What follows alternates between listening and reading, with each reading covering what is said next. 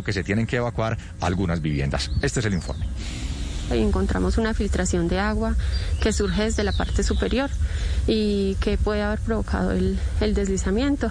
Las fuertes lluvias que se han presentado en estas semanas pueden ir saturando el suelo eh, y pueden contribuir a este tipo de situación.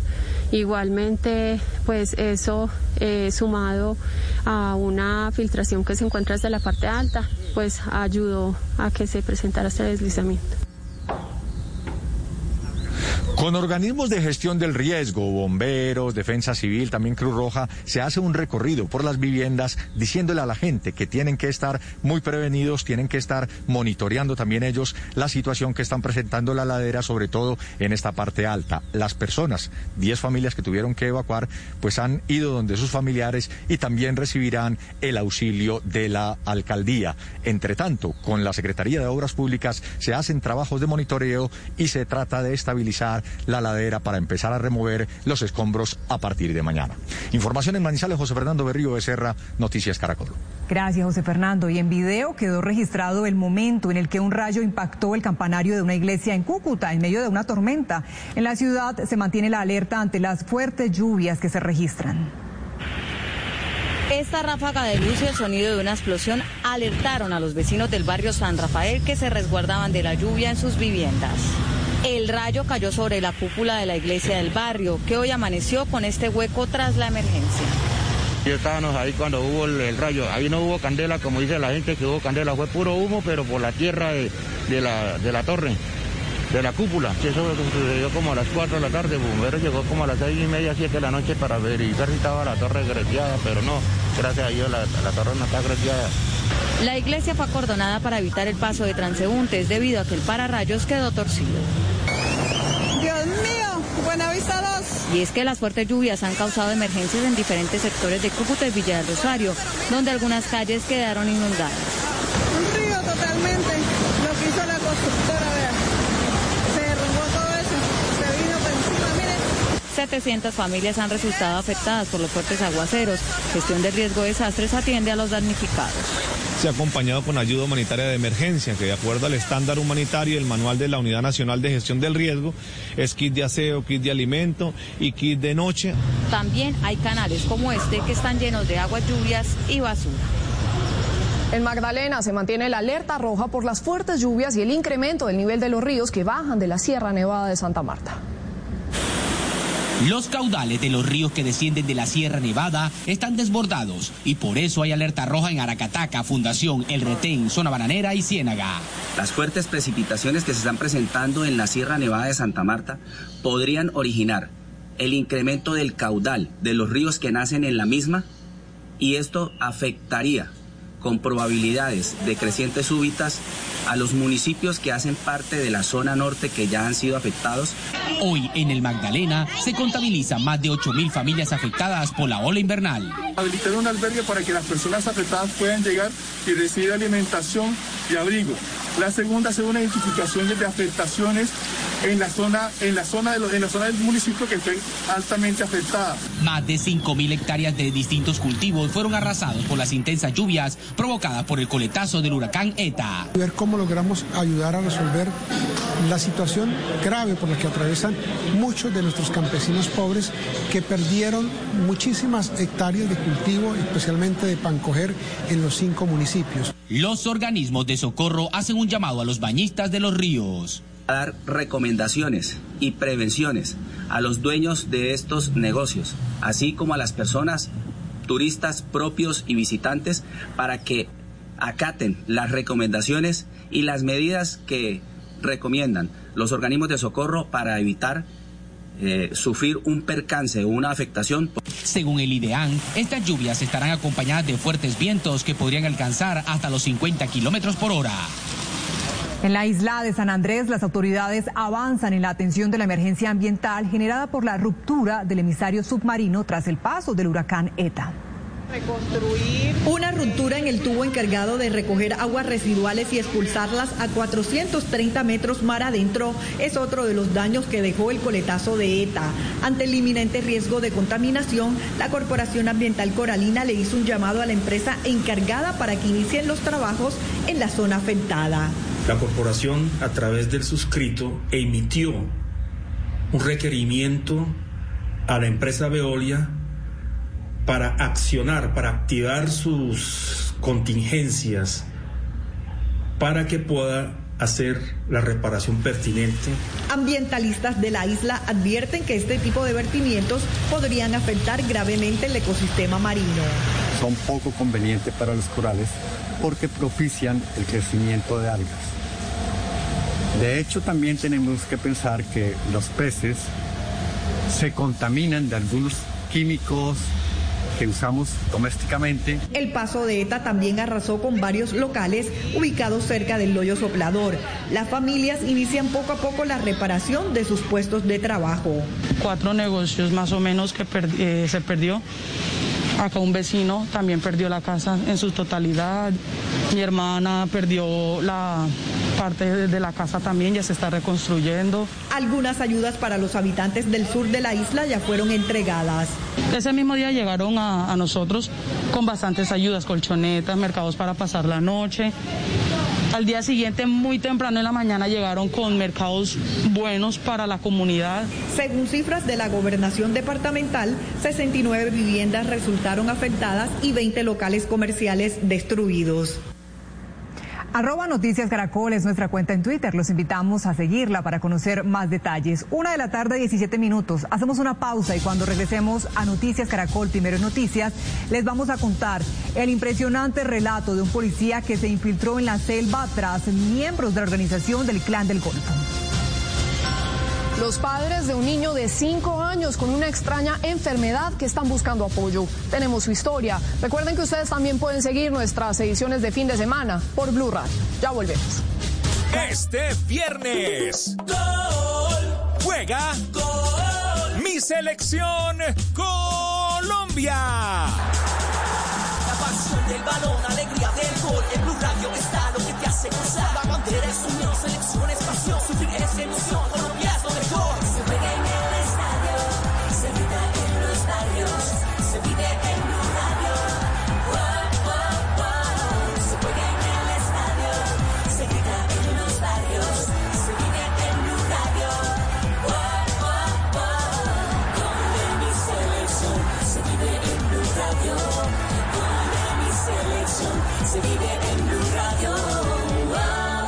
balón para James, está picando Falcao. Colombia, Uruguay, este viernes 13 de noviembre, acompañando nuestra selección Colombia en la radio eliminatoria.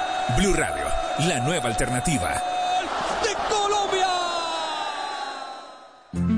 Cuando yo doy un abrazo y te cedo el paso, cuando yo cuido el planeta, reciclo y monto en bicicleta. Y soy mejor cuando yo cuido mi cuerpo, cuando me reto a ser mi mejor versión. Con pasta Sonia me alimenta y tiene el mejor sabor. Con pasta Sonia, sabor y energía que te hacen mejor. Con pasta Sonia. Trabajamos pensando en usted. En Blue Radio hacemos una pausa musical y en un momento regresamos con las noticias.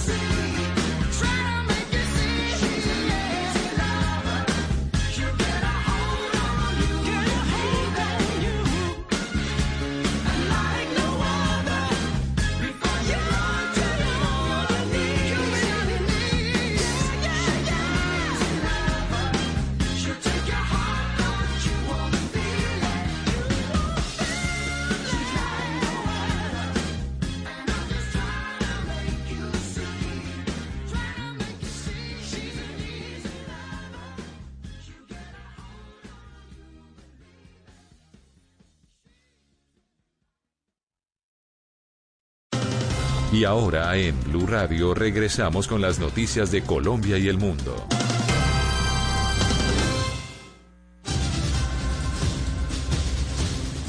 Noticias Caracol entrevistó a uno de los comandos especiales que lideró el operativo contra alias Pueblo, cabecilla del clan del Golfo y primo del máximo líder de esa organización criminal, alias Otoniel. El agente relata las dificultades que vivieron durante 12 días de infiltración en la zona selvática de Antioquia y la forma como se amarraban a los árboles para no caer en los peñascos y además evitar ser descubiertos. Este hombre con más de 15 años al interior de la Policía Nacional hace parte del comando élite de la institución para el desarrollo de operaciones especiales. Entrenamiento en el área rural, entrenamiento en el área urbana, entrenamiento de francotiro. Este comando, al que le protegemos su identidad por su seguridad, lideró en varias oportunidades operaciones de asalto en contra de alias Pueblo, cuarto cabecilla del clan del Golfo y primo de alias Otoniel.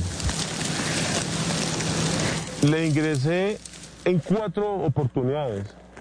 En dos de esas, pues dejando un, un- un personal herido de ellos y pues tanto, tanto de, la, de la estructura del pueblo como la de nosotros. Sin embargo, el pasado mes de agosto las unidades de inteligencia ubicaron a Darío Úsuga, alias Pueblo, en zona rural de Mutatá, Antioquia. Al lanzar la operación se comienza una infiltración. En la planeación se, se ingresan con 15 días de, de comida, 15 días de comida, eh, con mucha agua. Ahora debían recorrer 25 kilómetros de inhóspito terreno en las condiciones más adversas. Lloviendo día y noche, pues es muy duro, pero pues el comando eh, COPES está hecho para esto. Caminamos a- eh, por ocho días, dándoles día y noche. Mientras el taller tú usted va andando lloviendo, pues usted lo que hace es tomar agua de, de agua lluvia y pues darle gracias a mi Dios por, la, por lo que nos está dando. Luego de una semana de infiltración, los riesgos aumentaban. Gente de civil con perros de cacería entrenados altamente para, para hacer detectar eh, personas. Usted comienza a ver los rastrillos. Entonces, ¿qué es lo que tiene que hacer el comando? El comando tiene que, que tomar esa iniciativa de no dejarse detectar, no dejar la huella. Ellos tienen registros en sus cuadernos de horas y días en que ellos pasan por esa zona para detectar si son ellos o somos nosotros. Y tras pasar el primer anillo de seguridad y estar en plena boca del lobo, los comandos disminuyen la velocidad de desplazamiento. Muchas veces usted da dos, tres pasos y para, haciendo pausas para escuchar, para oler, para observar el terreno cómo está. La zozobra ya comienza, ya usted, eh, la adrenalina, ya el corazón ya late más rápido, ya usted ya está más a la expectativa, ya el dedo ya está en el gatillo, ya uno piensa más en la familia, uno dice, bueno, mi familia, mi hijo cómo está, llegaré a casa, no llegaré. Pero seguían avanzando. Pasamos el segundo anillo del campamento, estamos a, a un kilómetro de la casa objetivo.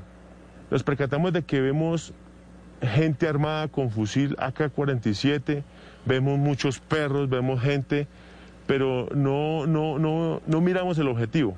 Los comandos retrocedieron y se ubicaron en un punto más alto. Pero como era tan parado tan inclinado y tan feo, nos tocó amarrarnos a los árboles. La inclinación del terreno puede ocasionar que, que un comando se resbale o un morral se resbale y caiga abajo. Entonces esto ocasiona, ya en este punto objetivo, ya no ocasiona de que nos detenten como tal, sino ya lo que ocasionamos es que nos disparen directamente.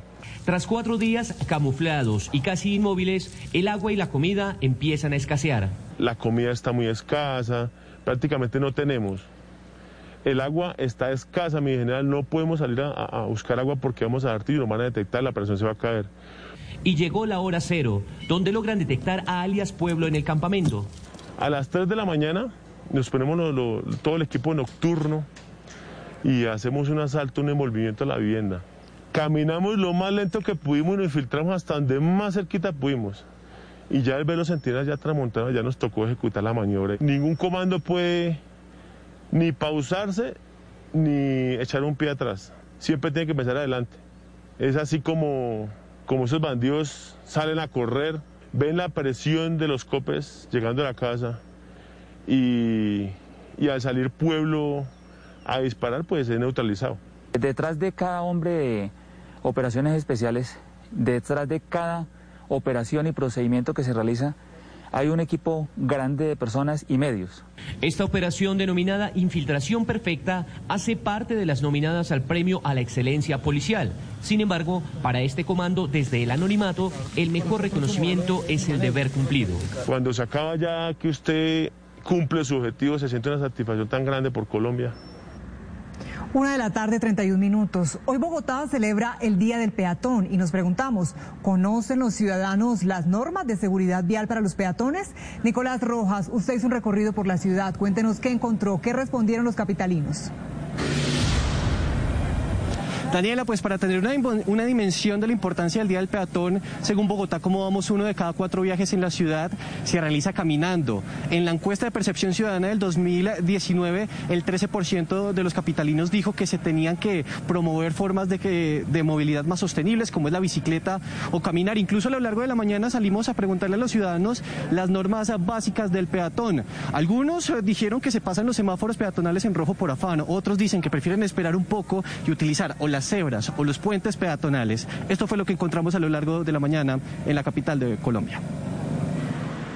Todos en algún momento somos peatones, cuando vamos a la tienda, hacemos deporte, sacamos la mascota o simplemente damos una vuelta en familia. Pero los ciudadanos conocen las normas básicas del peatón. Creo que esas son las dos básicas que me conozco, o sea, el semáforo y la cebra. Pues respetar los cruces peatonales, caminar por las cebras, respetar las señalizaciones, los semáforos. Sin embargo, no falta el ciudadano que a diario vemos mal parqueado o como en este caso, mal parado. ¿Por qué te pasaste cuando el peatón estaba en rojo? No, mire el peatón, mire, te fue el semáforo. O el que arriesga su vida por ahorrarse unos minuticos.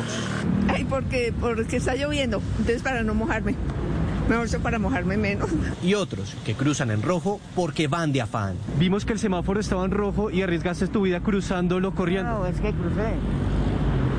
¿Qué pasó? No, es que tengo afán. Mire. Hoy, según Bogotá como vamos, uno de cada cuatro viajes en la ciudad se realiza caminando. Incluso la Secretaría de Movilidad está celebrando este día con uh, actividades como esta, donde los ciudadanos pueden expresar el modelo de ciudad para caminar que visualizan en su mente. Nosotros estamos en Barrios Unidos, esto es en el oriente de Bogotá, donde también hay campañas pedagógicas por parte del distrito para que los ciudadanos conozcan el manual del buen peatón y donde se presentan formas en que se podría señalizar la ciudad en un futuro como esta cebra más colorida. Información que tenemos desde el oriente de Bogotá, Nicolás Rojas, Noticias Caracol. Gracias, Nicolás. También fue lanzada la campaña Juntos Limpiamos Bogotá, con la cual la alcaldía mayor está buscando eliminar los puntos críticos o de arrojo clandestino de basura que están afectando el espacio público y además se convierten en focos de problemas sanitarios y ambientales. Jessica Cedeño, ¿en qué consiste esta estrategia? Buenas tardes. Hola, ¿qué tal? Buenas tardes. La idea de esta estrategia es que los ciudadanos se acerquen a estos puntos de atención, diligencien algunos datos, también digan cuál es la clase de material que vienen a entregar. Posteriormente, se dirigen hasta donde están estos funcionarios de diferentes operadores y entreguen el material en estos contenedores que después van a ser llevados a diferentes puntos de disposición adecuados. Asimismo, lo que quiere la Unidad Especial Administrativa de Servicios Públicos es que no lleguen cerca de 600 toneladas de residuos mixtos al relleno sanitario Doña Juana. Así contaminan el espacio público diariamente algunos ciudadanos, carreteros y propietarios de camiones, quienes sin pudor alguno arrojan todo tipo de escombros. A esto se suma que en los contenedores de residuos inorgánicos son dispuestos residuos orgánicos y a la inversa, creando un caos en el manejo de las basuras. O estamos recibiendo más bien en nuestro punto limpio alrededor de 800 toneladas diarias o 1000 toneladas diarias. Eso es un montón. Entonces nosotros lo que pretendemos es que eso pues, no llegue a Doña Juana. Hemos sacado alrededor de 45 metros cúbicos de residuos y normalmente nosotros podemos llegar a sacar en el mes más de 5 mil eh, metros cúbicos de residuos. Y para minimizar el arrojo de estos materiales, la Unidad Administrativa Especial de Servicios Públicos UAS colocará contenedores como este y puntos de atención para que ciudadanos puedan gratuitamente arrojar desechos tales como muebles, colchones, llantas, escombros, entre otros.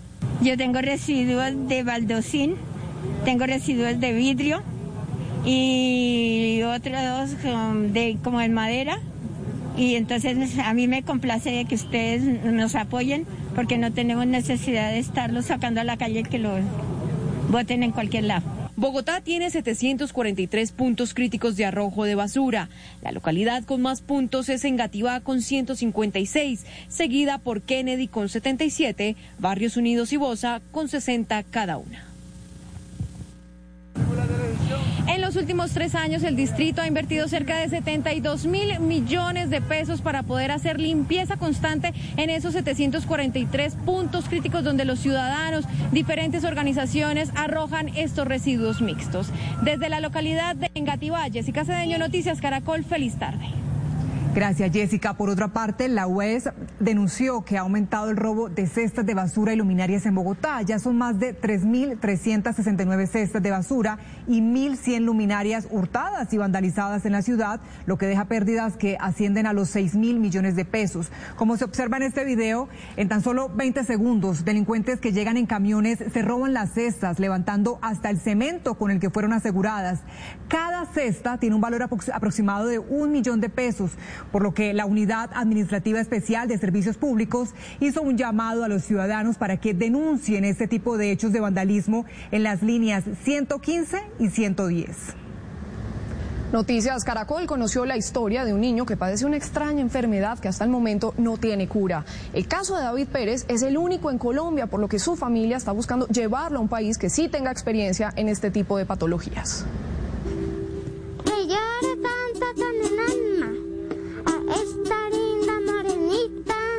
El cantante es David Pérez, quien además de gustarle la música, también quisiera ser policía. Ponte me gustan mucho los policías, pero no, para ayudar a la gente. David tiene una enfermedad que en Colombia solo él la padece y por la que tiene que visitar con frecuencia al médico, aunque no le guste. Mucho.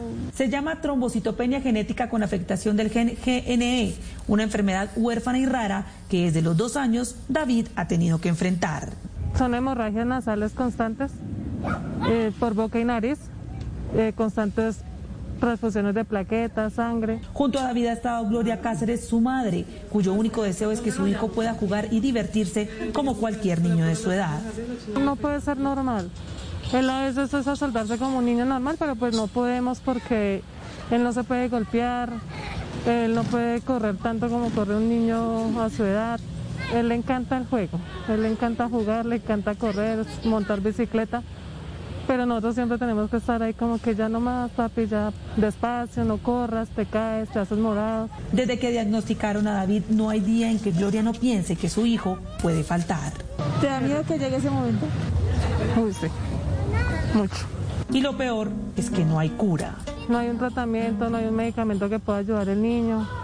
Eh, solamente llevarlo, transfundirlo, cuando tiene sus crisis de las hemorragias, cauterizarlo, taponarlo y no pueden hacer más por nuestro hijo. Una situación que afecta a toda la familia. No, me da tristeza porque siempre está jugando y cuando está enfermo pues se la pasa acostado, no juega. Muy duro. ¿Pero qué es la trombocitopenia genética con afectación del gen GNE? Una reducción muy fuerte de las plaquetas. Y cuando una persona no tiene plaquetas, falla la última parte de la coagulación y entonces los síntomas más frecuentes son sangrado. Por tratarse de una enfermedad extraña, son muy pocos los países que tienen un posible tratamiento. Colombia no es uno de ellos. Japón posiblemente es el país que, eh, que por tener el número mayor de personas afectadas con trombocitopenia por mutación del gen GNE en el mundo, es posible que allí sus investigadores estén trabajando desde hace más tiempo y de manera más profunda en eh, el estudio de este gen, de la proteína que codifica y de las posibles soluciones que pueda tener esta condición. La familia de David viene buscando con amigos y conocidos los recursos necesarios para llevarlo a otro país donde puedan tratar su enfermedad. Aseguran que no tienen el dinero para un traslado de este tipo, pero que les sobra amor para este cantante que quiere ser policía.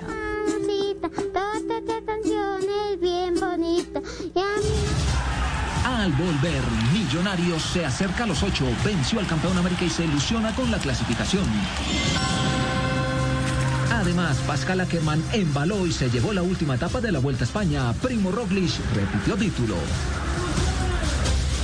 El destino de Luciana está...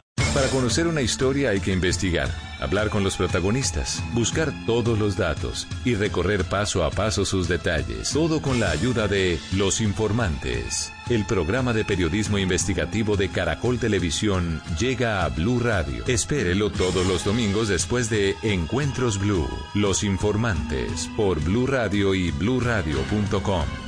La nueva alternativa. Si es humor, humor. Con este COVID se dañó la música de diciembre, hermano. Mira, escucha, por ejemplo, esta melodía. A ver. Yo no olvido al año viejo, porque me ha dejado cosas. No, se dañó, se dañó. ¿sí me entiendes? O sea, oye, pero analicemos, o sea, no, no lo vemos ahí, o sea, qué cosas buenas hay en este No, por eso, 2020. está muy bueno. Ahí no termina todo. Las campanas de la iglesia están sonando. ¡Ore, ore, ore, ore, ore! Eso toca cambiarlo, porque las iglesias están cerradas, no hay campanas que Me suenen. voy corriendo a mi casa a abrazar a mi mamá. No, hombre, no se puede abrazar a nadie. Voz Populi, de lunes a viernes desde las 4 de la tarde. Si es humor, está en Blue Radio, la nueva alternativa. Y ahora en Blue Radio regresamos con las noticias de Colombia y el mundo. Muy buenas tardes, bienvenidos eh, todos a los deportes. Ya todo el grupo Noticias Caracol y el Gol Caracol está en el sitio de información para llevarles todas las novedades de lo que tiene que ver con la eliminatoria mundialista. Por ejemplo, ya vemos a Nelson Enrique Asensio, muy pendiente de Colombia, Marina Granciera con los uruguayos y Carmen Andrea Rengifo en territorio europeo, porque hoy terminó la vuelta a España. Pero empezamos hablando de los jugadores de la selección nacional en el viejo continente. Juan Guillermo Cuadrado tuvo una muy buena calificación con la Juventus, mientras que Dubán Zapata dejó el terreno de juego por una aparente molestia física con el Atalanta. Con Atalanta, los tres colombianos vieron acción. Desde el primer minuto contó con su goleador Dubán Zapata, que fue blanco de faltas y que debido a la recia marca no pudo brillar frente al Inter. Precisamente el Internacional de Milán aprovechó y se fue en ventaja con gol de Lautaro Martínez tras el centro de Young. A los 72 salió Zapata e ingresó Luis Fernando Muriel. Dubán terminó con una molestia en su pierna derecha. Se espera que el Atalanta se pronuncie para conocer si es algo para preocuparse o no. Mientras tanto, Muriel se conectaba con el circuito ofensivo de los de Bérgamo y a los 78 asistió a Miranchuk para poner el uno por uno. Incluso a seis del final tuvo la opción del triunfo, pero no la invocó. Mojica, lateral de la selección, jugó los últimos minutos del partido. Ahora hablemos de Juan Guillermo Cuadrado, que fue vital en el empate de la Juve de visitante contra la Lazio. Sobre los 14 minutos de juego, el colombiano dueño absoluto de la banda derecha empezó a gestar la jugada de gol, sacando el mismo a su equipo de atrás. Y tras dejar a dos hombres en el camino, se asoció con CR7. Luego intervinieron en la jugada Kulusevski y Bentancur, quien se la devolvió a Juan Guillermo para que tirara el centro medido a Cristiano Ronaldo para el 1 por 0. Cuadrado, el socio perfecto del portugués. Sin embargo, la Lazio logró el empate sobre los 90 más 5 con tanto de Caicedo. Juan Guillermo, quien también cumplió en marca, recibió amarilla y fue uno de los mejores calificados del juego con 7,7. Con Localiza Rentacar, la oportunidad de alquilar carros es para todos, para los que sacan adelante su negocio y para los que vuelven a disfrutar con tranquilidad nuestros paisajes. Reserva ya en localiza.com. Y vamos de inmediato a Barranquilla, la casa de la selección Colombia. El primer rival será Uruguay, un equipo que le cae bastante bien al seleccionado nacional en el estadio metropolitano. Nelson Enrique Asensio, muy buenas tardes. Juan Pablo Televidentes, ¿qué tal? Buenas tardes. Uruguay y la selección de Ecuador serán los rivales para la fecha 3 y 4 de la eliminatoria rumbo al Campeonato Mundial de Qatar 2022. Aquí en Barranquilla, la selección ha brillado con dos goleadas y un empate frente al equipo Charrúa. Y una de las grandes figuras fue el gran Víctor Danilo Pacheco, que incluso en la eliminatoria rumbo al Campeonato Mundial de Alemania marcó dos golazos.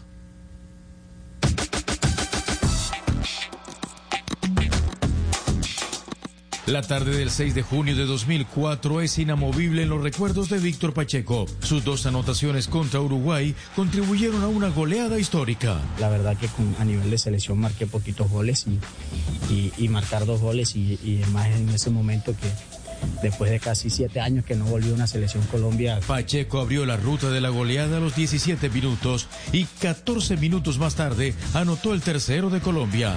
Los charrúas sufrieron los goles y también el clima. Llegó un momento que los uruguayos, bueno, lo sintieron y mucho. A veces decían de que le bajáramos un poco el ritmo por, por la temperatura que hacía y bueno, pero nosotros pensábamos era en Colombia. Además de la goleada, recordó que el pasado juego de eliminatorias en Barranquilla frente a los uruguayos se cerró con empate. Ahora es, es, otro partido, otra eliminatoria donde, donde Uruguay siempre mantiene la misma base. Nosotros también mantenemos algunos, pero pero no deja de ser un partido muy complicado. Por eliminatorias mundialistas, Pacheco jugó con la selección Colombia, las de Francia 98 y Alemania 2006. Aparte de Falcao García, el delantero del Hertha Berlín de Alemania, John Córdoba se perderá la fecha eliminatoria porque presenta lesión de ligamento del tobillo izquierdo, mientras que el portero del Atlas de México, Camilo Vargas, le realizaron una segunda prueba de COVID y salió negativa. Desde el Malecón del Río, en Barranquilla, Nelson Enrique Asensio, Noticias Caracol. Muchas gracias, eh, Nelson. La convocatoria de la Selección Colombia saldrá esta tarde para los Juegos de la Eliminatoria. Los charrúas llegan a Barranquilla con un saldo de una victoria y una derrota. ¿A qué hora se tiene planeado llegar el equipo uruguayo? Marina, muy buenas tardes. Hola Juan, una feliz tarde para todos. El cuerpo técnico de la selección de Uruguay encabezada por Oscar Washington Tavares ya viene volando rumbo a la ciudad de Barranquilla. Aterrizan esta noche y así harán toda la preparación de cara al partido del próximo viernes aquí en territorio colombiano. Y después de una victoria y una contundente derrota frente a la selección de Ecuador, la selección de Uruguay ve de esta manera esta doble fecha de eliminatoria. Tomándolo como un desafío y, ya presuponiendo que, que podemos, no podemos ver la realidad negra antes de, ponerle el color nosotros. Lo que vamos a tratar de buscar que el equipo este, de su talla y consiga puntos, que es lo único que puede llegar a una posible clasificación. Ven, la última información es que Martín Cáceres está con su convocatoria entredicha del momento, ya que su equipo, la Fiorentina, ha entrado en cuarentena y la selección charrúa busca hasta con la FIFA la liberación del jugador para llegar a territorio colombiano en el día de mañana. Marina Granciera, Noticias Caracol. Para todos, feliz tarde. Gracias, eh, Marina. Una feliz tarde también para usted. En el fútbol profesional colombiano, Millonarios no se da por vencido. Venció a América en condición de visitante y se acerca al grupo de los ocho, mientras que el Tolima está imparable. Millos metió el acelerador y sueña con estar entre los ocho. Venció al América en Cali. McAllister se unió con Duque, quien lanzó el servicio y se atravesó la mano de Segovia para que el juez decretara el penal. Al cobro, Iron del Valle para colocar el primero. Luego, el caballo peleó como un tigre esta pelota para asistir en el segundo sector a Elíser Quiñones, quien concretó la victoria que los deja a dos puntos del octavo. En Ibagué, al Tolima le costó vencer al Boyacá Chico. Después de 77 minutos encontró el primero por la vía aérea, el centro de Castrillón, la definición de Carlos Robles, quien no jugaba hace ocho meses. Y a dos minutos del final apareció el goleador Campas.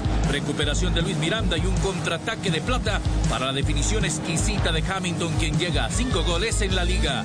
Tolima, líder sólido con 37 unidades. Nunca pensé. Cuídalo con mi Ringo Gaticos, ahora con 360 Defense, con aceite de hígado de bacalao, para que tu gatico esté bien protegido. Terminó la Vuelta a España con un espectacular embalaje. Pascal Ackermann se quedó con la última fracción. Primo Roglis repitió título. Carmen Andrea Regifo, muy buenas tardes. Hola Juan, muy buenas tardes. Pues así es, ha concluido la Vuelta 2020, la tercera de las tres grandes realizadas en el año del COVID. Llegó aquí a Madrid, a la Plaza de Cibeles, en el Paseo de la Victoria, en el que Primo Roglic, el noveno, lució la camiseta roja que lo acredita como el campeón de la ronda ibérica. Segunda posición para el ecuatoriano Richard Carapaz de Lineo, quien se ha mostrado además bastante contento con su triunfo, con haber estado en el podio en esta oportunidad y en este año además tan complicado. Seis colombianos terminaron la ronda ibérica. El mejor de los nuestros, Sergio Luis Senado. Declaraciones aquí de Richard Carapaz y de Esteban Chávez. sido algo muy especial porque, porque hemos venido aquí con muchas ganas y, y sobre todo pues que nos ha salido muy bien. Ah, al final siempre se hace muy rápido, pero es muy especial terminar una, una carrera de, de, tres semanas. El circuito aquí en Madrid siempre suele ser muy, muy especial y, muy bonito y por eso tenemos que estar muy orgullosos. Al final la vuelta logró llegar a Madrid y eso es increíble. Con un clima maravilloso, sin ningún positivo, una ronda para los velocistas que fue ganada por Ackerman. Ha concluido entonces esta edición y nosotros también hemos concluido esta transmisión especial de Caracol, llevándoles a ustedes las incidencias de las tres grandes, que concluye aquí con la Vuelta a España.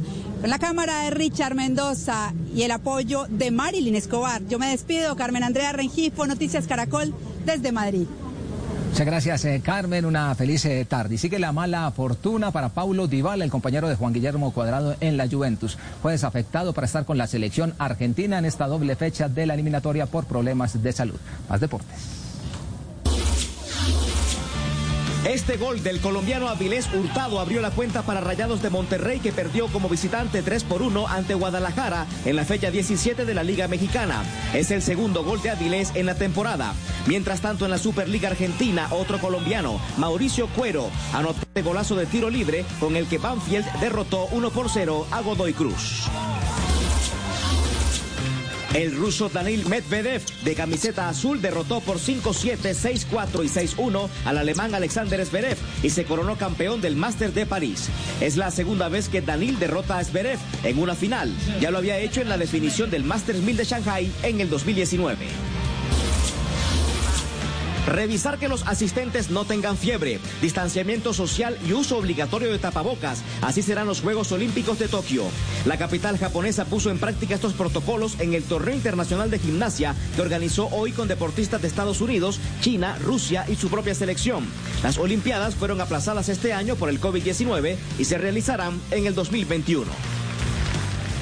Y mucha atención porque River Plate de Argentina acaba de informar que Rafael Santos Borré dio positivo para COVID-19. Es todo en deportes. Una feliz tarde. Gracias Juan Pablo. Hacemos de nuevo una pausa y cuando regresemos les vamos a contar qué pasa con el precio de los productos de primera necesidad que cada vez están más costosos. Y todo sobre la apuesta comercial en Medellín para la temporada decembrina. Ya volvemos.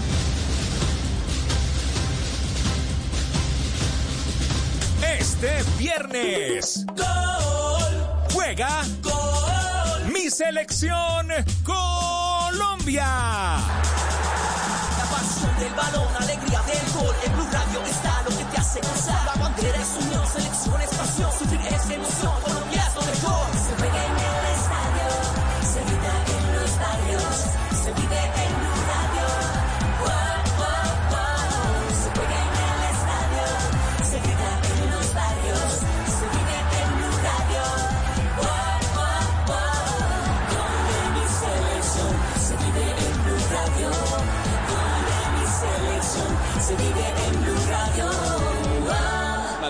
James, está picando Falcao. Colombia, Uruguay, este viernes 13 de noviembre, acompañando nuestra selección Colombia en la radio eliminatoria.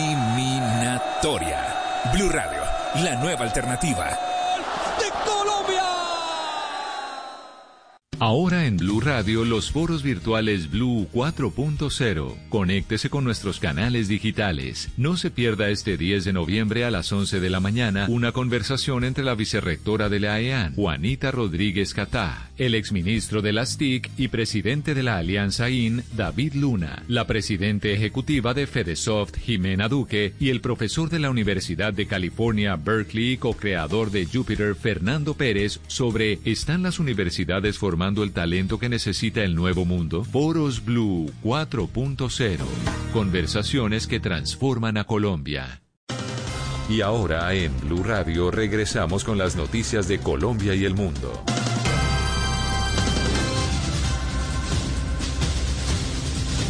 Gracias por continuar con nosotros. La cifra de inflación del menos 0.06% que reportó el DANE para octubre obedece a la difícil situación que están enfrentando principalmente los sectores de la educación y la agricultura en nuestro país. Vamos a ir con Viviana Villate para que nos cuente qué tanto inciden estos sectores. Viviana. Buenas tardes, Juanita, televidentes. Pues según los expertos, el principal problema que se enfrenta en este momento es que los ciudadanos no están yendo a comprar a las plazas de mercado. Y eso está generando también problemas para los vendedores y para todos aquellos que participan en la línea de producción de la agricultura. En el siguiente informe les contamos cómo esto incide en la variación de los precios y adicionalmente qué incidencia tiene este menos 0,06% en la inflación negativa para el mes de octubre verduras, carnes y granos abundan en las plazas de mercado de Bogotá como la de Palo Quemao. Sin embargo, hoy los pasillos de este importante centro de acopio permanecen sin compradores. el tema del desempleo ha pegado durísimo en la plaza y el tema de que no vengan a la plaza ha pegado también durísimo. Eso ha hecho que se pierda producto eh, pierda producto como la papa que está en muy buena producción y a muy buen precio y se está perdiendo. Según el DANE, la inflación cayó a menos 0,06% en octubre, un indicador que en tiempos de pandemia no es nada alentador para la economía. Los precios de las frutas, los lácteos, las carnes y los procesados subieron, mientras que las verduras, los tubérculos y los granos bajaron, al punto de generar pérdidas. Pues el pollo eh, se incrementó un poquito en la pandemia, pues se ha tratado de mantener los precios, pues los productos que de pronto han quedado como en stand, de ponerlos en oferta para irlos rotando con lo que ha incrementado el consumo.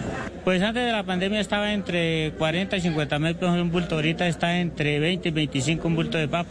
La papa está barata, están dando bultos en la carretera de 10 mil, 15 mil pesos, porque no hay consumo en los restaurantes, ni hay consumo en ningún lado por la cuestión de la pandemia, pero aquí está comodísima.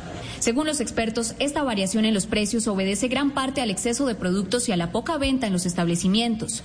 Por ejemplo, los restaurantes han dejado de comprar surtido, pues sus negocios aún funcionan a media marcha el miedo por el contagio prevalece y eso hace que muchas personas no quieran salir de su casa y obviamente estamos viendo cómo muchos puntos de venta, a pesar del esfuerzo que hacen de mantenerse abiertos, no ocupan la mayoría de sus mesas. Según el DAN, el sector que más aportó negativamente a la inflación fue la educación, seguido por los alimentos y las bebidas no alcohólicas. Y pues en este momento yo les quiero mostrar el panorama a esta hora en la plaza de Mercado Palo Quemado. Como ustedes pueden ver, pocos compradores, incluso los vendedores a esta hora ya empiezan a cerrar sus puertas de los establecimientos, aun cuando normalmente cierran hacia las 4 de la tarde, pero en tiempos de pandemia han tenido que reducir estos horarios por la, por la poca afluencia de compradores. Los productos también están a la espera de que estas personas puedan venir aquí a comprar y de esta manera no generar tantos detrimentos en la economía. Información desde la plaza de mercado de Palo Quemado, Viviana Villate, Noticias Caracol. Preocupante panorama, Viviana. Entre tanto, desde hoy el comercio en el centro de Medellín podrá abrir todos los domingos y festivos hasta el 30 de diciembre. Esta medida busca reactivar la economía y generar empleo en la ciudad. La Navidad se adelantó para los comerciantes del centro de Medellín. Las luces y adornos navideños desde ya son los protagonistas. Incrementar las ventas para minimizar el tren de gastos y préstamos que dejó la pandemia es el objetivo con la apertura de este sector de la ciudad que usualmente los domingos y festivos estaba cerrado. Es una gran oportunidad para recuperar parte de las pérdidas que han acumuladas por, por la pandemia del COVID. El comercio, los clientes vuelvan al sector según los comerciantes, la apertura dominical permitirá incrementar hasta en un 70% los empleos directos e indirectos. Vamos a consolidar un proceso de que las compras de Navidad se hagan antes de la época de decembrina, lo que permitirá que nosotros no vamos a tener grandes aglomeraciones de personas Luis Alberto y doña Rocío dicen que este año no invirtieron tanto en la mercancía porque la gente no tiene tanto dinero para comprar. Sin embargo, esperan no quedarse con el inventario. Está muy suave todo. Esperamos que nos vaya bien y que vendamos todo porque ahora un año nos fue muy mal. Pues muy bueno porque esta pandemia nos dejó muy con muchas deudas, entonces así nos recuperamos un poco. Asimismo, las pequeñas y medianas empresas del Valle de Aburrá comienzan a prepararse para el tercer día sin IVA. Hacer y construir plataformas electrónicas para más de mil pequeños empresarios en el Valle de Aburrá y al mismo tiempo hacer varias ruedas de negocio que permitan que diciembre sea adelante para el mes de noviembre. Se espera que con esta reactivación económica de la temporada de diciembre se recuperen 8 de cada 10 empleos que se perdieron. El anuncio del regreso a clases de manera presencial a partir del otro año a Bogotá generó varias reacciones entre los profesores y los padres de familia. Los colegios volverán a dar clases de manera presencial en Bogotá a partir del 25 de enero del 2021. La secretaria de Educación explicó que serán alternancia y bajo estrictos protocolos de bioseguridad.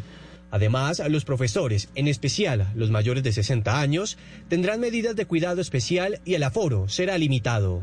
No va a ser un año como era antes del 6 de marzo de 2020. Seguramente aprendiendo a convivir con la pandemia, pues vamos a tener unos niños que van un día, otros niños que van otros días. FECODE y la ADE dicen que los docentes están listos para volver. Sin embargo, tienen una petición Esperamos es que se generen esas condiciones que se requieren y se necesita en cada una de las instituciones para proteger la vida y la salud. la alcaldesa queremos decirle que las 100.000 tabletas que aprobó el Consejo de Bogotá no ha entregado la primera, que a través de ETV no le han dado internet gratuito a ninguno de nuestros estudiantes más necesitados.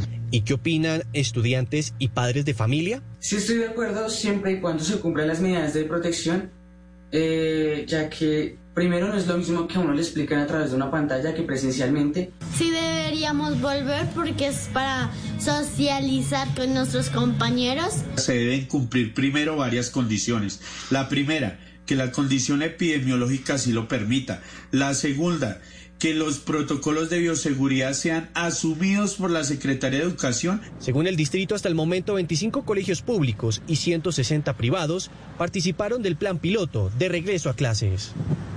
Este fin de semana se realizan las pruebas Saber 11 de forma presencial en todo el país y nuevamente se presentaron fallas de bioseguridad en los entornos de algunas instituciones. Estudiantes y padres de familia aseguran que no hubo mecanismo que evitara las aglomeraciones.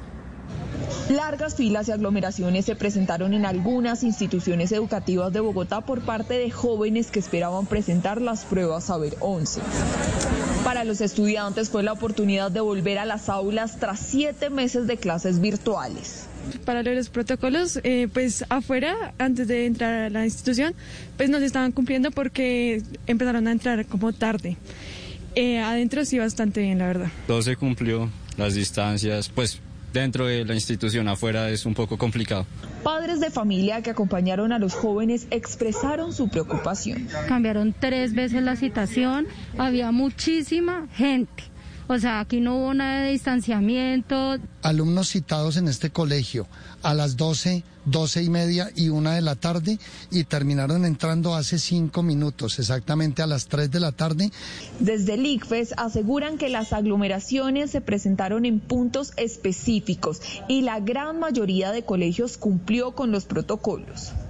También recordamos que aquellas personas citadas que tienen síntomas de COVID-19 no deberán presentar la prueba y el paso a seguir es llenar la encuesta de salud e informar la novedad al instituto a través de una PQRS para asignarles una nueva fecha de aplicación. Para esta jornada se inscribieron más de 570 mil estudiantes en todo Colombia, que según el ICFES estarán distribuidos los cuatro días del examen en 20 mil salones para controlar el aforo de 15 alumnos por aula en 400 municipios del país. Con las lecciones aprendidas de esta primera jornada, se espera que el próximo 14 y 15 de noviembre mejoren las condiciones para los estudiantes que presentan esta importante prueba. Desde el norte de la ciudad, Laura Daniela Cifuentes, Noticias Caracol. Gracias, Daniela. Y la población de Isla Grande, en la zona insular de Cartagena, continúa pidiendo un centro médico. La comunidad está denunciando que en un mes tres niños han muerto sin recibir atención oportuna una hora en lancha de Cartagena, en la zona insular, está ubicada Isla Grande, una población habitada por 950 nativos que le temen a enfermarse porque no cuentan con atención médica en la isla. El único centro de salud que tenían dejó de funcionar hace tres años y ahora se encuentra en ruinas. El techo, las ventanas y las puertas se cayeron. Las paredes ya registran humedad las camillas que eran usadas para atender a los pacientes están rotas o se han convertido en el soporte para los archivos. Estas son las condiciones tristes que se encuentra el puesto de salud. Sumado a esto, las baterías sanitarias también se dañaron. Nosotros aquí no tenemos un, un médico, no tenemos un puesto de salud bien. Nosotros queremos de que haya un centro de salud que nos atiendan. Trasladar a los enfermos para que reciban atención médica es toda una travesía. coger una embarcación a cualquier hora y ahí trasladarnos ya sea a la isla de Barú, que son 30 minutos en embarcación, no importando la hora ni el tiempo, porque el mar también es bastante... Eh, como por temporadas, asimismo es el, el, tema del oleaje. Aseguran que algunos de los pacientes han muerto en la lancha cuando son trasladados a centros médicos. Una señora que pues sufría de la presión, le tocó le, se le subió un poco también el tema del azúcar y demás y le tocó trasladarse a Cartagena y quedó en el camino. Falleció en el transcurso de Isla Cartagena. La comunidad denuncia que tres niños murieron por falta de atención oportuna en el último mes. La víctima más reciente fue un niño de 14 años que padecía de fuertes dolores de cabeza y una alergia en el cuerpo. Su familia clama por un puesto de salud. Ya se han muerto tres personas y son muy jóvenes y necesitamos que pues esté urgentemente un centro de salud aquí en la isla donde se puedan prestar ni siquiera los primeros auxilios. Líderes y habitantes de la comunidad esperan que en los próximos días la alcaldía de Cartagena realice una inspección para evaluar la situación que se vivió en Isla Grande. Qué lamentable. Una crisis se enfrentan los agricultores y pequeños productores de Córdoba que han visto cómo sus cosechas quedan represadas por falta de comercialización. Y es que cultivos de maíz, de plátano, de yuca están a punto de perderse.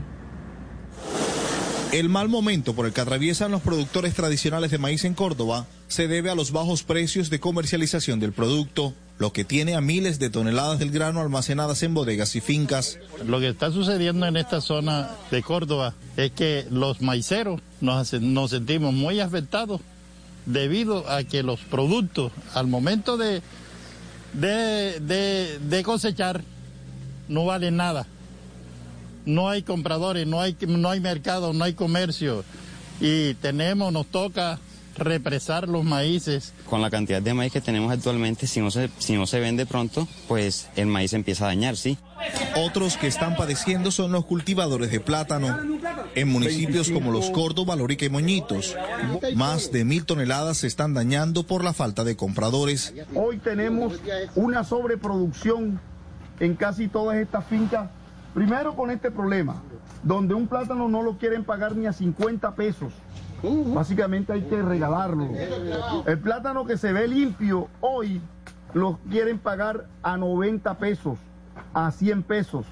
Desde la gobernación plantean una solución a corto plazo en la comercialización y en la construcción de agroindustria para el procesamiento de las cosechas. Uno de los elementos que tenemos priorizados y es garantizar centros de acopio vamos a presentar un proyecto para que se pueda garantizar no solamente en el sector del maíz, sino en otros productos. Aunque el Ministerio de Agricultura anunció una entrega de incentivos a los productores de maíz, los agricultores de Córdoba piden garantías para una comercialización efectiva.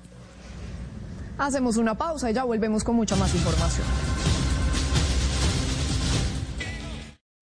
Para conocer una historia hay que investigar, hablar con los protagonistas, buscar todos los datos y recorrer paso a paso sus detalles. Todo con la ayuda de Los Informantes. El programa de periodismo investigativo de Caracol Televisión llega a Blue Radio. Espérelo todos los domingos después de Encuentros Blue. Los Informantes por Blue Radio y bluradio.com.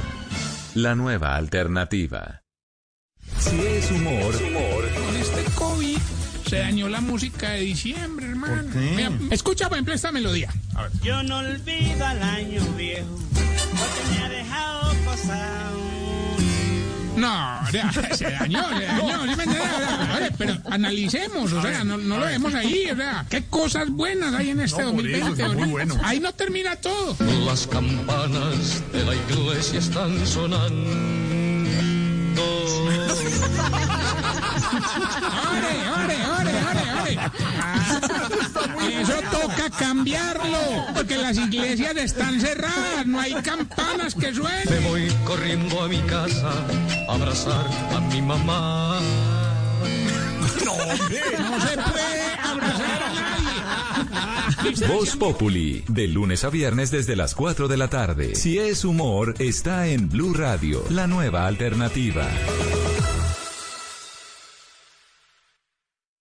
Tenemos mucho para contar. Fácilmente en su smartphone. Compartir. Es el caso de WhatsApp Business. Que Entender. Facebook está trabajando en muchos frentes. Conocer. Hoy en Amigas Tequi le quiero contar que la multinacional Probar. Se estrena ahorita a finales de mes también en Netflix. Analizar. Profundizar. Comentar. Tanto que 30 minutos no son suficientes. Por eso, la nube aumenta su capacidad de información. Escucha la nube, ahora de 7 y 30 a 8 y 15 de la noche. 45 minutos de tecnología para ti. Dirige Juanita Kremer. La nube, tecnología e innovación en el lenguaje que todos entienden. Por Blue Radio y bluradio.com. Ahora en Blue Radio los foros virtuales Blue 4.0. Conéctese con nuestros canales digitales. No se pierda este 10 de noviembre a las 11 de la mañana una conversación entre la vicerrectora de la EAN, Juanita Rodríguez Catá, el exministro de las TIC y presidente de la Alianza IN, David Luna, la presidente ejecutiva de Fedesoft, Jimena Duque, y el profesor de la Universidad de California, Berkeley co-creador de Jupiter, Fernando Pérez, sobre ¿Están las universidades formando el talento que necesita el nuevo mundo? Foros Blue 4.0. Conversaciones que transforman a Colombia. Este viernes. Gol. Juega. Gol. Mi selección Colombia. La pasión del balón, alegría del gol. En Blue Radio está lo que te hace gozar. La bandera es unión,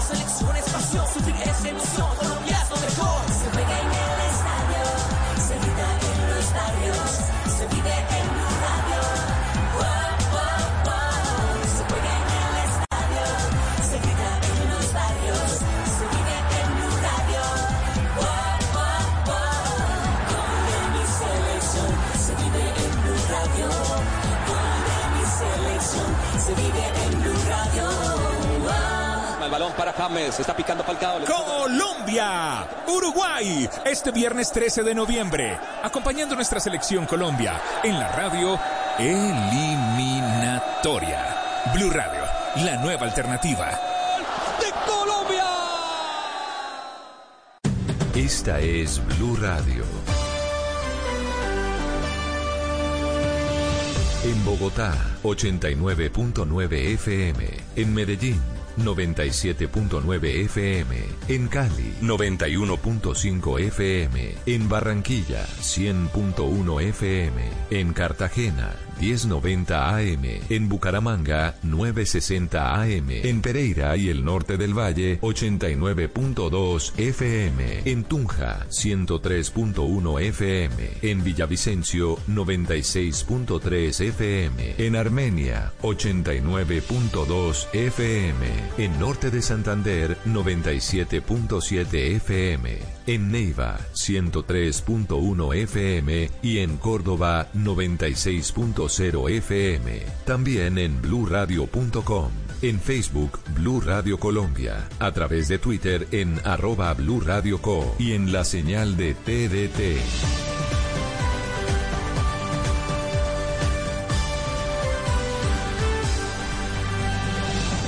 Blue Radio, la nueva alternativa. Voces y sonidos de Colombia y el mundo en Blue Radio y bluradio.com, porque la verdad es de todos. Son las 13 de la tarde, un minuto. Bienvenidos a esta actualización de las noticias más importantes de Colombia y el mundo aquí en Blue Radio. Arrancamos hablando de las pruebas Saber 11. Durante la mañana hubo reporte de varias aglomeraciones en lugares donde se presentaban estas pruebas. ¿Qué responde el gobierno? Diana Alvarado. Desde horas de la mañana de este sábado, varios ciudadanos reportaron que al llegar a los lugares hubo aglomeraciones y no están preparados para recibir a los estudiantes. El reporte por ahora se da en la ciudad de Bogotá. Tuvimos muchas dificultades a la hora del ingreso, eh, no se conservó el distanciamiento social, eh, tuvimos mucha demora al ingreso a las aulas.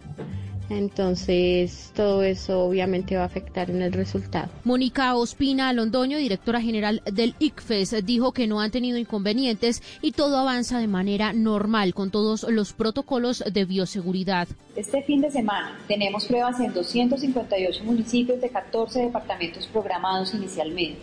Los estudiantes de demás departamentos presentarán los exámenes el 14 y 15 de noviembre.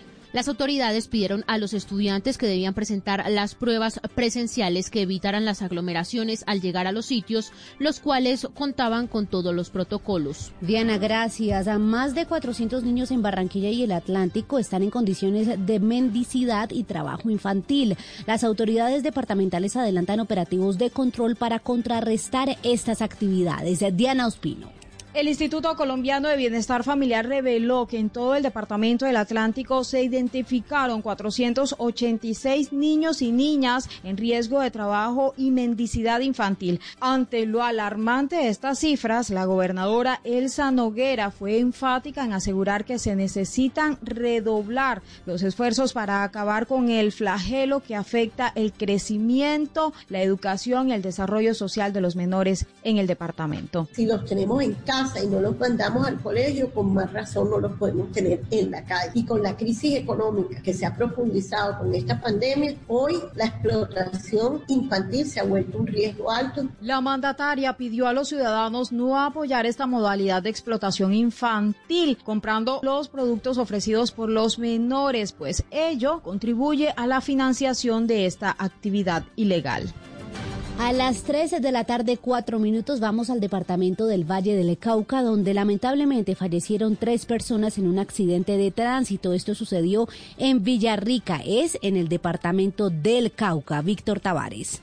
Buenas tardes. La situación, según el reporte oficial conocido por Blue Radio, se registró en el sector conocido como La Virgen, en la vía Popayán-Cali, a la altura de Villarrica, en el norte del departamento del Cauca. El conductor de un bus habría perdido el control por intentar esquivar un ciclista que iba sobre ese corredor vial. Sin embargo, terminó arrollando al ciclista y el pesado vehículo cayó sobre un carro particular, acabando con la vida de los dos ocupantes de este último de placas ATG 176. En total, tres muertos en medio de este accidente de tránsito, según el reporte oficial. Unidades de criminalística de la Policía de Tránsito y Transporte del Departamento del Cauca se desplazaron hasta el lugar de los hechos para hacer el levantamiento de los cuerpos, los cuales fueron trasladados hasta la sede de medicina legal para su identificación. Entre tanto, las investigaciones avanzan para determinar cuáles fueron las causas del siniestro.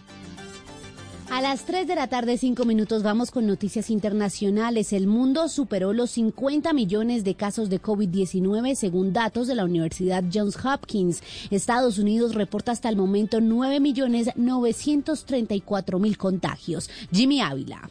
El mundo rebasó este domingo los 50 millones de casos de COVID-19, siendo Estados Unidos y Europa los dos grandes focos de la pandemia, según datos de la Universidad Johns Hopkins, quien es considerada la pionera en temas de investigación norteamericano del país. Según el estudio, en la actualidad 52.204 personas se han contagiado durante este año con coronavirus. Por su parte, las autoridades de salud de los Estados Unidos reportaron este sábado la cifra más alta de contagios diarios del último mes, con un total de 125.100 casos. Esto representa el 1,26%, un tema superior al día de ayer. Con esta cifra ya se registran 9.934.194 estadounidenses afectados por el COVID-19. A las tres, a las tres, seis minutos vamos con una noticia de última hora. El presidente Iván Duque anunció desde Bolivia la captura de alias El Tigre.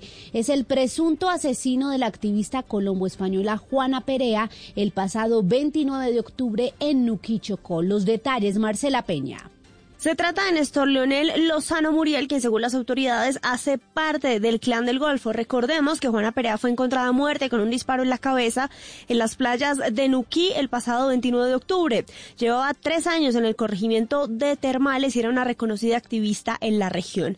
El anuncio lo hizo el presidente Iván Duque desde Bolivia. Rechazamos categóricamente ese crimen y vemos que una vez más se trabaja con total coordinación por parte de las autoridades para dar un golpe certero, para tener un esclarecimiento y proceder con la judicialización. Adicionalmente, las autoridades reportaron la captura de un segundo hombre, quien al parecer conducía la lancha desde la cual se cometió el asesinato.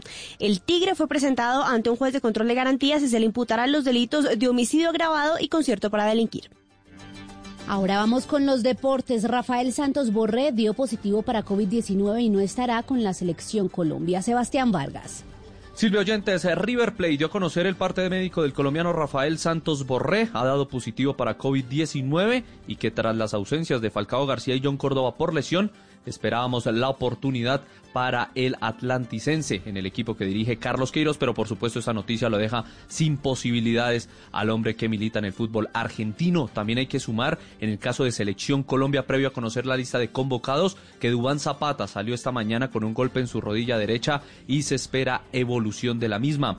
Otro tema importante previo a las fechas 3 y 4 de la eliminatoria es que la sanidad local de Italia le ha prohibido a los convocados por sus selecciones y que juegan en los siguientes equipos Sassuolo, Inter, Lazio, Roma, Genoa y Fiorentina que vayan a sus equipos nacionales tras los últimos positivos que se dieron en esas escuadras. Por el momento en ninguno de esos equipos hay jugadores colombianos. Estaremos atentos de la convocatoria de Queiroz y que usted conocerá al instante aquí en Blue Radio.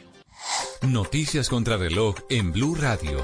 A las 3, minutos, la noticia en desarrollo. El presidente electo de Estados Unidos, Joe Biden, mantuvo su rutina del domingo al acudir a la misa en una iglesia cerca de su casa en Wilmington, en Delaware. Luego se dirigió a un cementerio cercano donde se encuentra enterrado su hijo Beau y así como su primera esposa, Neilia, y su hija Naomi. La cifra Chile, muy por debajo de Colombia, suma 521.558 infectados por el COVID-19 y 14.500 fallecidos desde el inicio de la pandemia. Y quedamos atentos al médico personal de Diego Maradona, Leopoldo Luque, quien afirmó este domingo que el exfutbolista ingresado a una clínica a las afueras de Buenos Aires está lúcido y mejora en su estado de salud. Está cada día mejor, es increíble la recuperación, afirmó. Muy bien, es todo en noticias, ampliación de estas y de otras informaciones en blurradio.com. Pueden seguirnos también en Twitter, estamos como arroba Blue Radio. Sigan con Estadio Blue, feliz tarde.